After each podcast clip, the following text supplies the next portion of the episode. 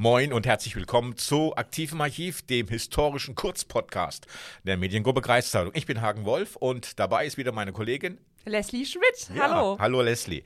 Und äh, ich habe wieder mal in den alten Archiven der Kreiszeitung geblättert und bin ähm, auf einen interessanten Artikel aus dem Frühjahr des Jahres 1967 gestoßen. Denn damals hat ein Weltstar die Region hier besucht und zwar Sophia Loren. Kennst du Sophia Loren?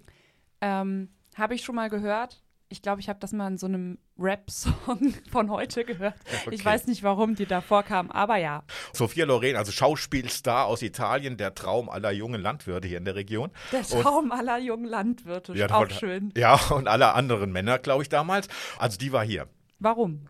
Ja, eine gute Frage.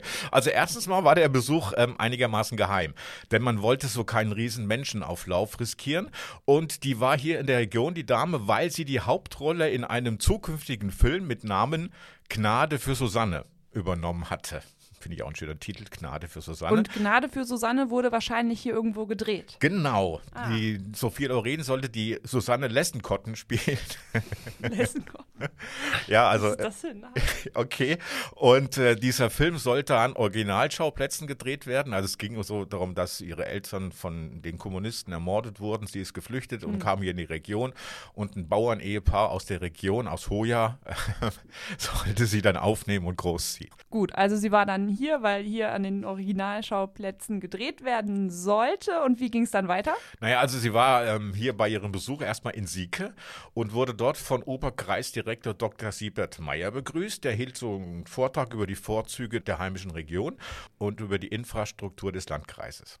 Okay, dann hat sie erstmal das volle Touri-Programm bekommen, in genau. Anführungszeichen. Alles klar. Ja, dann ist sie nach Neubuchhausen gefahren, wo sie privater Gast des damaligen Bürgermeisters Konrad Lahmeier war. Dann ging es nach Bassum, wo ihr der Stadtdirektor Lülker die Sportanlagen der Stadt gezeigt hat. Und dann ist sie wieder nach Hause geflogen. Alles an einem Tag? Ja. okay.